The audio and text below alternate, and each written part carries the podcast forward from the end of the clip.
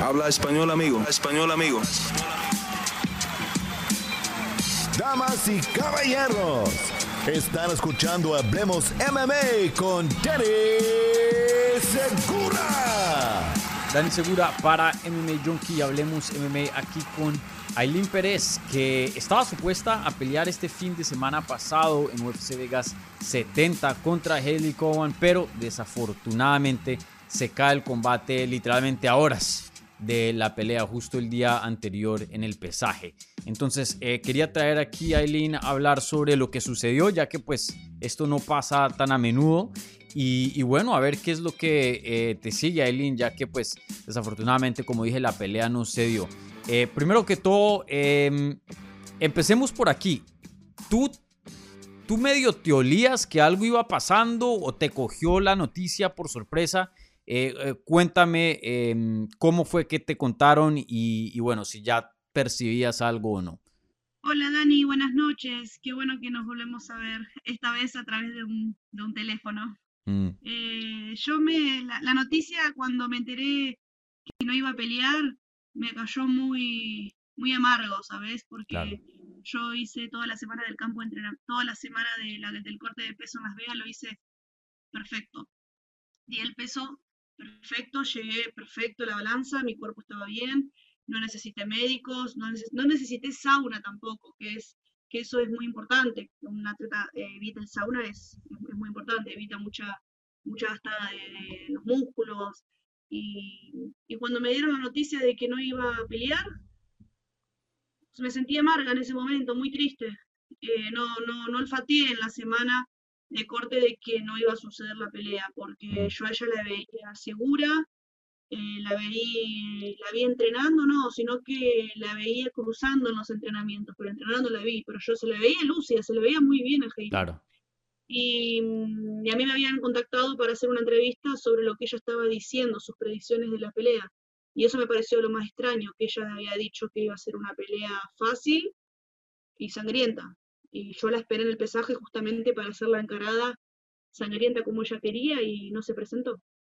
Sí, y, sí, em, muy desafortunadas las noticias ya que pues, em, pues muchas personas querían verte pelear y, y, bueno, la otra es que tú también hiciste unos cambios muy grandes entrando a esta pelea y no los pudimos ver, ¿no? Eh, principalmente que habías eh, empezado a entrenar aquí en Miami eh, con MMA Masters. Mencionas que te cayó amargo, ¿no? Pero también a la misma vez, después de un rato en las redes, te vemos eh, un poco como de mejor ánimo, ¿no? Y ya, ya publicando. Eh, ¿Cuánto te demoró en procesar la noticia y en qué punto dijiste ya, bueno, pues así tocó?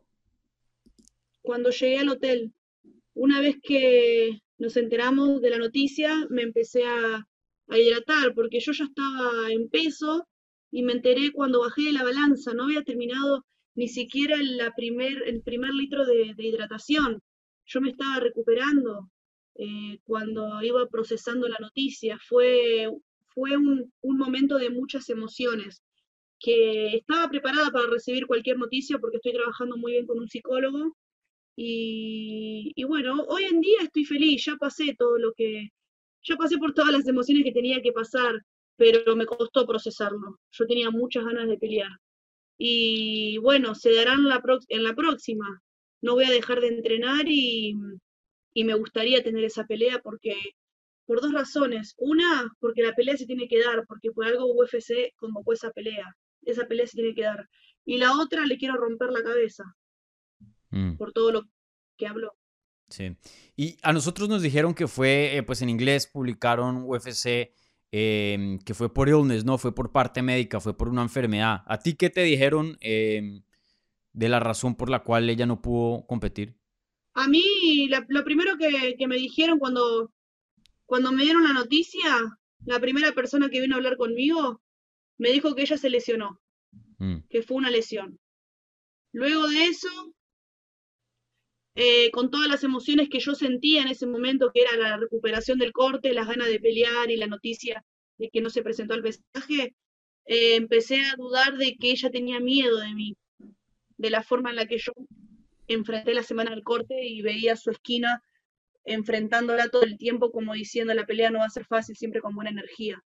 y diciéndole que la pelea iba a ser sangrienta y con codos como ella la quería. Entonces yo creo que eso también la presionó un poquito y no tuvo el valor para subirse a la, balanza. Y la otra noticia que me enteré en el hotel fue que fue por un corte de peso. Entonces son muchas, son muchas, muchas cosas, son muchas respuestas y no son cómodas para mí. No son respuestas que, que yo puedo entender, y menos en ese momento que estaba procesando la noticia todavía. Entonces, para mí, ella no peleó, no subió a la jaula porque no dio el peso, y no dio el peso porque ella le tuvo miedo, claramente. Mm. No, no son como sus respuestas. Y ella no salió a, a, desmentir o no salió a decir el por qué no pelea. Entonces no, no tengo una respuesta, ¿se entiende? Yo lo tomo como un abandono, la pelea la gané yo. Mm. Después del pesaje, ¿la alcanzaste a ver? Yo sé que pues eh, la mayoría de veces, ¿no? Están en el mismo hotel y todo. No sé si la alcanzaste a ver después del pesaje. Sí, la vi tomando un café en Starbucks. Ella estaba con su equipo, ella nunca estuvo sola. Nunca se la vio sola caminando en los pasillos o buscando un agua. Siempre andaba con gente, la protegían un montón. O la cuidaban mucho.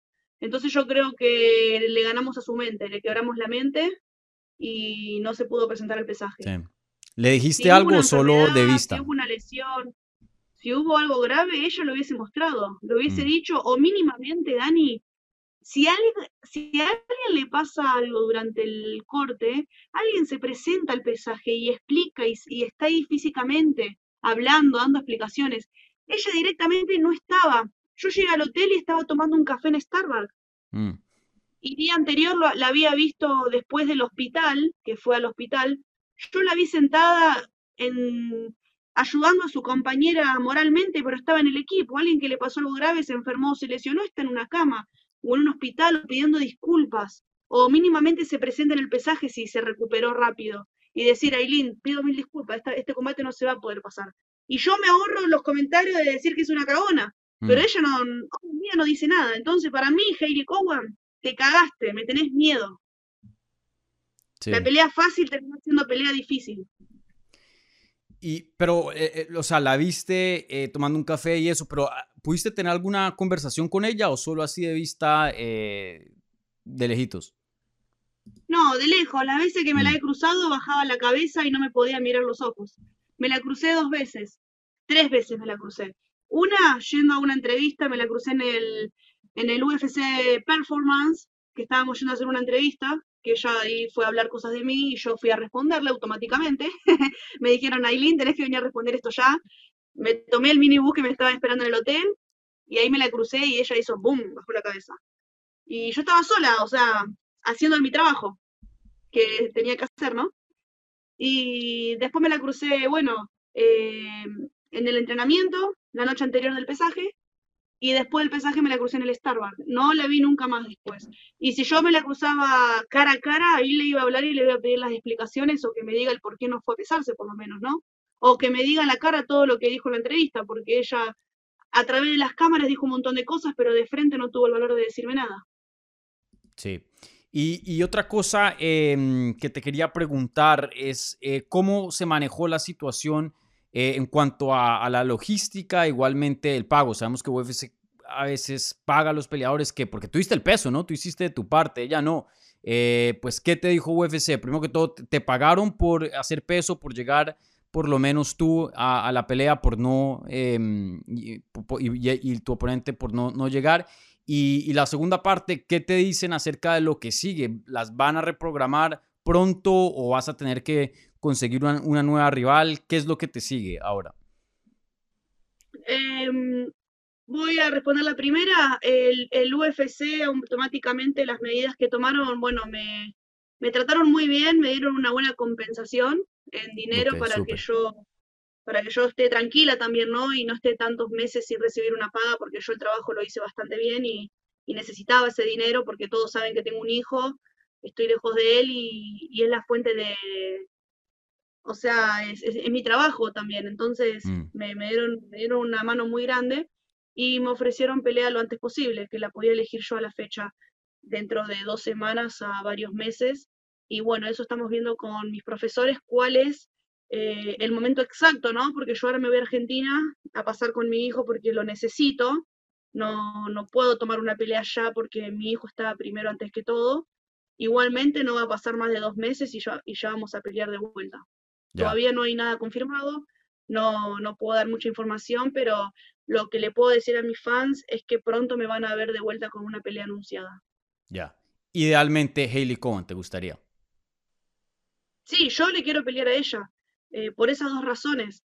Eh, primero, defender mi lugar porque la, la, pelea la voy a ganar yo, es una revancha la que voy a tener con ella. No me gustaría que pase exactamente lo mismo eso de que no se presenta el pesaje.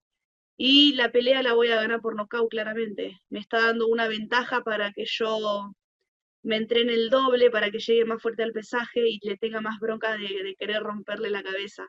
Y créeme, Dani, que eso va a suceder. Eso va a suceder porque lo que pasó el sábado fue algo histórico en mi vida. Nunca se me han caído, se me han caído rivales, pero nunca en la forma que, que, que fue esto, ¿no? Que fue tan mediático también.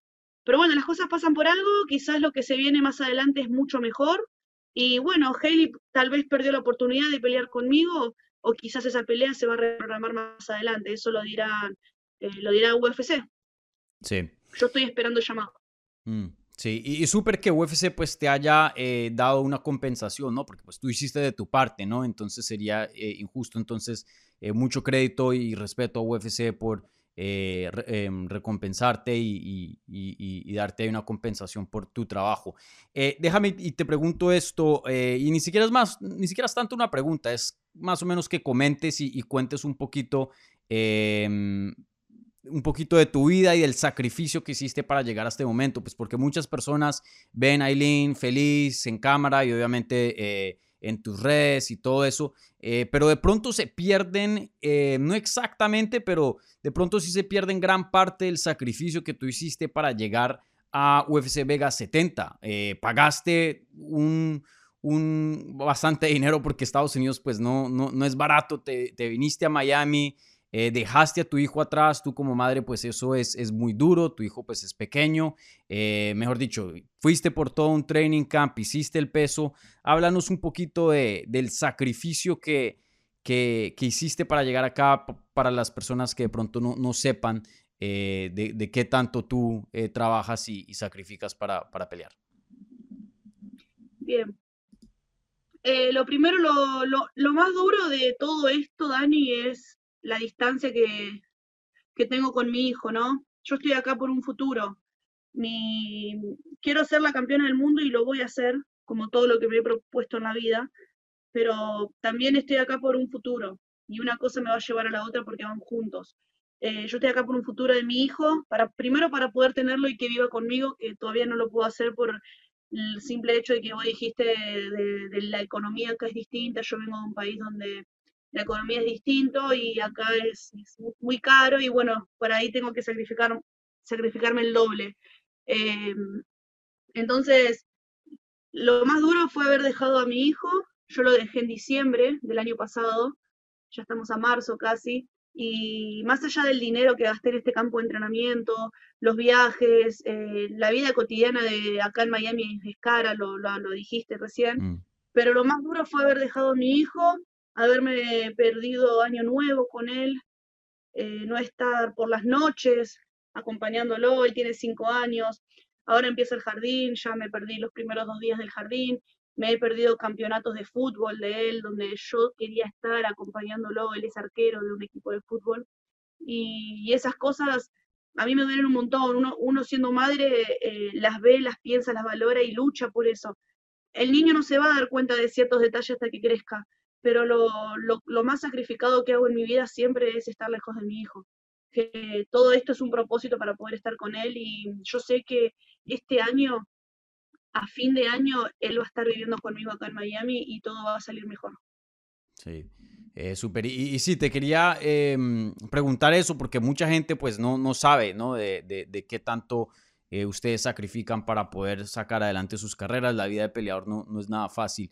Entonces, em, bueno, Aileen, em, lo siento nuevamente porque se haya caído la pelea. Yo sé que tan duro has estado trabajando eh, para el sábado pasado, ¿no? Yo sé que estabas muy lista eh, en cámara y todo, nos, nos, mostraste tus músculos. Entonces, Eh, sabíamos que, que la habías, habías preparado todo muy bien y, bueno, estabas ansiosa de por fin regresar.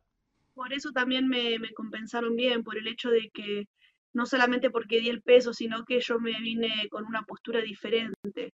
Estoy mm. tomando cada vez más seria mi carrera, estoy aprendiendo un montón, estoy madurando como atleta y como persona, dentro y fuera de la jaula. Y esta pelea, además de que quería la victoria porque vengo de una derrota y porque quería romperle la cabeza a mi rival, la quería hacer para todos mis fans, para que ellos vean la clase de atleta que soy y lo que soy capaz de hacer. La gente que me sigue desde que peleó en el Samurai Fight House, que yo era la campeona en 135 libras, ellos nunca dejan de creer en mí, porque ellos veían cómo yo peleaba de la misma forma en eventos más chicos. Y hoy en día que estoy en el UFC y estamos creciendo en eh, la compañía, porque el hecho de no pelear no significa que yo no crecí o que perdí mi tiempo, no. Yo estoy cerca de otra pelea y, estoy progresando dentro de la compañía. Estoy acá con la gente, estoy cumpliendo con lo que prometí. Entonces, eh, voy bien encaminada y, y, a mi fan decirles que poquito, poquito tiempo que me esperen ahí, que no los voy a dejar con las ganas, que dentro de menos de lo que cante un gallo voy a estar, voy a estar peleando con, con Hailey o con la que me pongan enfrente. Yo estoy preparada para todo. Bueno, Aileen, muchísimas gracias por tu tiempo. Nuevamente eh, lo siento porque se te haya caído la pelea y, espero eh, volverte a ver pronto. Ojalá eh, con un combate la próxima vez que hablemos. Así que gracias por tu tiempo y, bueno, toda la suerte del mundo ahorita que vas a Argentina y luego en las negociaciones que ahora se vienen para tu próxima pelea. Muchas gracias, Dani. Gracias a ti por el espacio, siempre estar ahí del otro lado de la pantalla o en persona. Y bueno, vamos a seguir con más notas más adelante porque hay ahí Imperis para rato.